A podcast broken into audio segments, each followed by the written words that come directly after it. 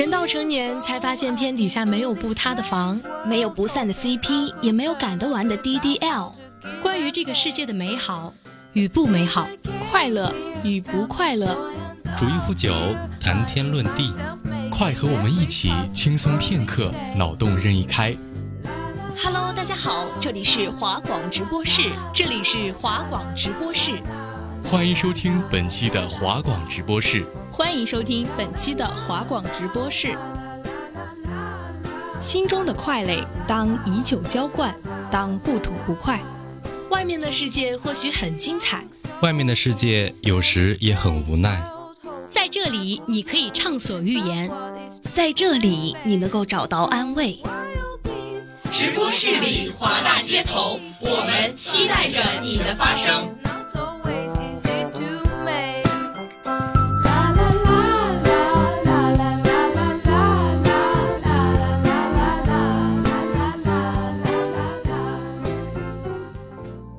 Hello，大家好，欢迎收听今天的华广直播室，煮酒论道之阳了的那些日子。我是主播星辰，我是主播噗噗。宝娟，我的嗓子，我的嗓子怎么成这样了？你这是得了奥斯卡猪吗？演技这么精湛。嘿嘿，过奖，估计是高烧激发了我的演员潜能。话说噗噗，你这次回家阳过了吗？嗨，可别提了。俺们一家人都没逃过奥密克戎大人的魔爪。想当初，我还在阳性的朋友们面前嘚瑟，说自己是最强抗体人，结果还没挨到第二天，我就受到奥密克戎大人的制裁了。新冠会惩罚每一个嘴硬的人，这句话真不假。哈哈，恭喜你喜提新冠七日体验卡。近日，各地感染新冠的人数不断增加。病友们纷纷在网络平台上晒出自己的阳后体验，有的网友因为身体发高烧、水分快速蒸发而形成的身体冒烟的奇观，有的网友根据自己的症状表现给自己感染的毒株起名，现已知的有干饭猪、学习猪、暴瘦猪、变美猪、放屁猪等等等等。这个我也看到过不少呢。有些网友还根据症状轻重打趣地称自己为喜羊羊、沸羊羊、懒羊羊，还有的网友啊总结出阳性的几大症状，像小刀割嗓子、水泥封鼻孔、无麻醉开颅电钻眼珠子等等呢。是啊，阳性娱乐化似乎已成为当下的一股热潮，不同于二零二零年初人们对待新冠肺炎疫情那般恐惧和无措的态度。如今换羊已经成为了家常便饭的事，有网友调侃，当下年轻人换羊的现状不是着急上医院就诊，而是掏出手机发个朋友圈，宣告自己已经进入了羊圈。是啊，前些日子还流传着一张很火的网图，是一张饺子皮包着三片布洛芬的图片，图片上还配文道：“今天冬至，我们吃布洛芬饺子，你们呢？”不得不说啊，现在的年轻人可真会整活，都已经换阳了，还在用生命努力的搞笑着。疫情的逐渐放开啊，不少有关新冠的产品进入了大众的视野。让我猜猜，是不是温度计、布洛芬，还是 N95 口罩？不不不，我想说的这个产品啊，是借助莲花清瘟胶囊的热度，吸引了广大群体的莲花清瘟咖啡。快说快说，你成功勾起了我的好奇心。莲花清瘟，它怎么会和咖啡扯上关系呢？嘿嘿，这你就不知道了吧？其实啊，这就是一个印有“莲花清瘟咖啡”字样的咖啡杯。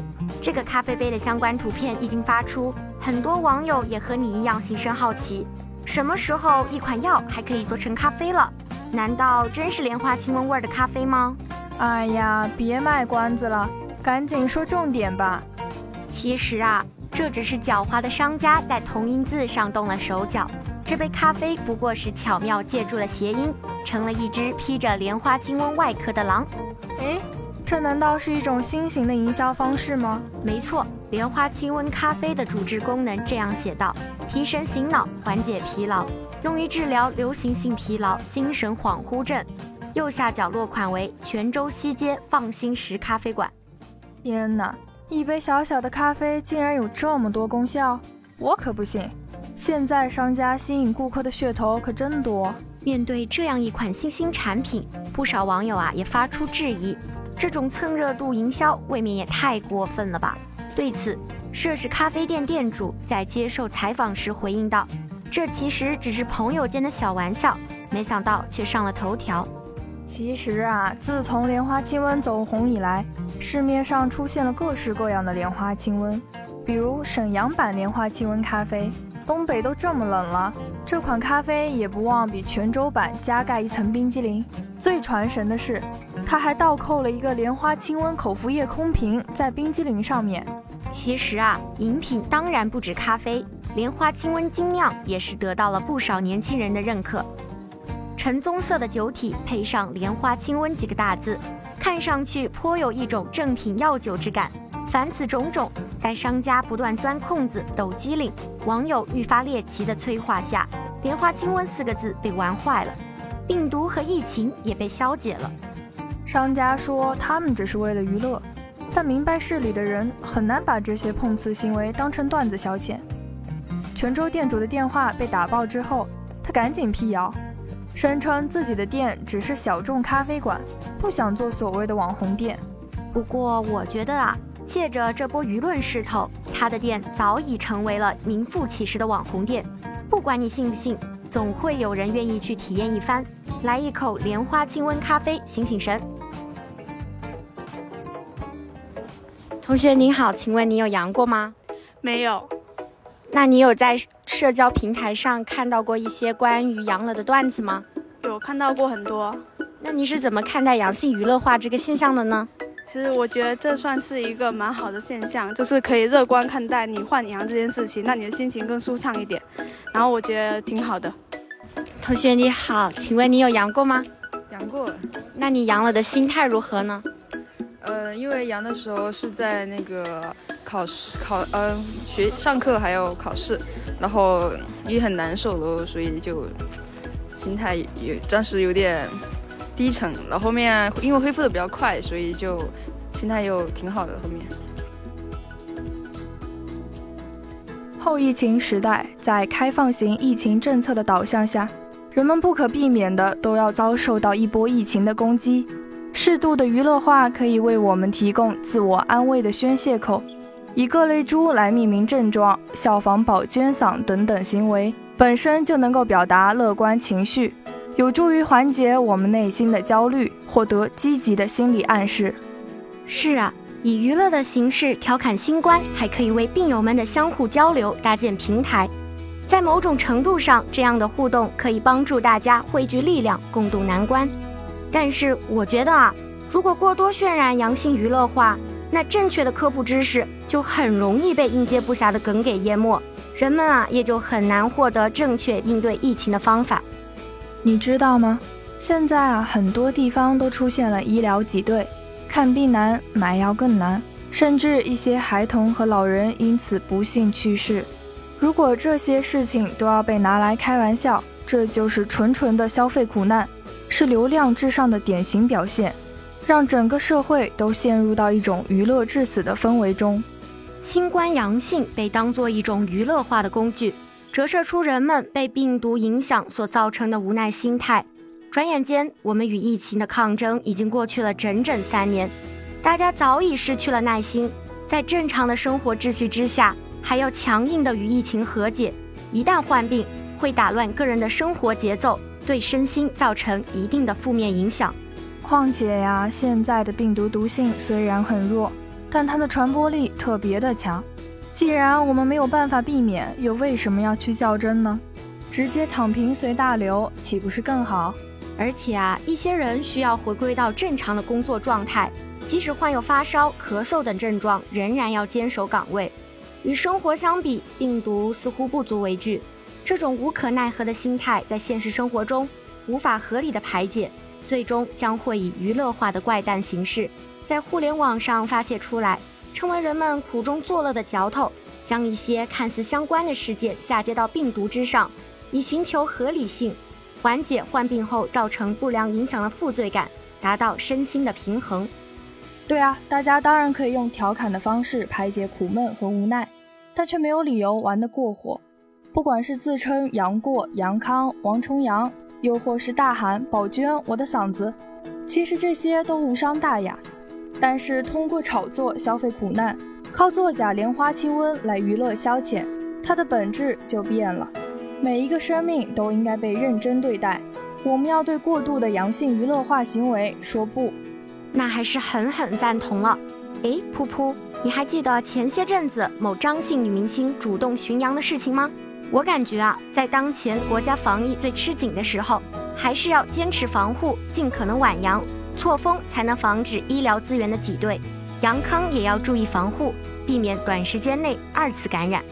是啊，要知道换阳可不是儿戏，在疫情关注度极高的当下。一些不知名网友发出所谓“变瘦猪”“变美猪”等优质毒株的观点，都会引发极高的社会关注度，掀起社会舆论的浪潮。何况他还是一个知名人士呢？是啊，这样有悖于正当疫情防护的言论，会让思想意识不成熟的人群盲目跟风，造成资源紧缺、社会混乱。对此，权威媒体应当加大力度普及正确的防疫知识。对症状进行科学准确的传达，及时摒弃过于娱乐化的曲解，引导社会大众形成正确的防疫观念。对于我们来说，做好理性的防护是相当重要的。网络平台的调侃虽然有很多，但是我们每个人还是要选择多多关注权威媒体的科普内容。另外呀，如果阳了，做好居家防控的同时，严格按照医嘱或者说明来用药。万万不可轻信来历不明的科普。总而言之，不信谣，不传谣，相互理解，相互鼓励，才应是正确对待疾病的姿态。那你害怕再次出现重阳的症状吗？嗯，挺也挺害怕的，其实。那你有没有想过以后用什么措施来避免再次发生新冠这样的情况呢？嗯。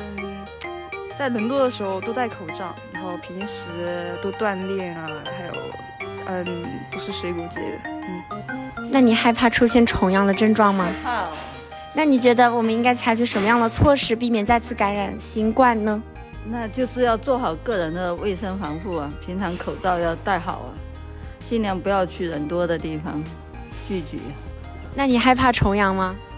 嗯，我觉得这个还是比较担心的吧，因为，呃，重阳之后对身体的损伤可能会比较大。那你觉得我们应该采取什么样的措施避免再次感染新冠呢？呃，我觉得吧，呃，在外面就是现在社会聚集性活动也比较多，所以我觉得这个口罩还是要戴好。然后其次就是消毒之类的，嗯，不说每天做吧，但是定期我觉得还是要做一做。除了采访中的几种应对新冠的方法，大家还可以从中国新闻周刊等主流媒体上学习到一些应对疫情的小方法。是的，大家在平时的生活中还是应该提高警惕，戴好口罩，勤洗手，常消毒，争取做到晚阳和不复阳。希望大家都可以以平常心看待疫情，不过度焦虑，也不过度放纵，在娱乐中接受阳性，在警惕下防治阳性。那我们本期华广直播室煮酒论道之阳了的那些日子就要和大家说再见了。主播噗噗、星辰写彩编呆呆鹅、机务德语，感谢您的收听，我们下期再见。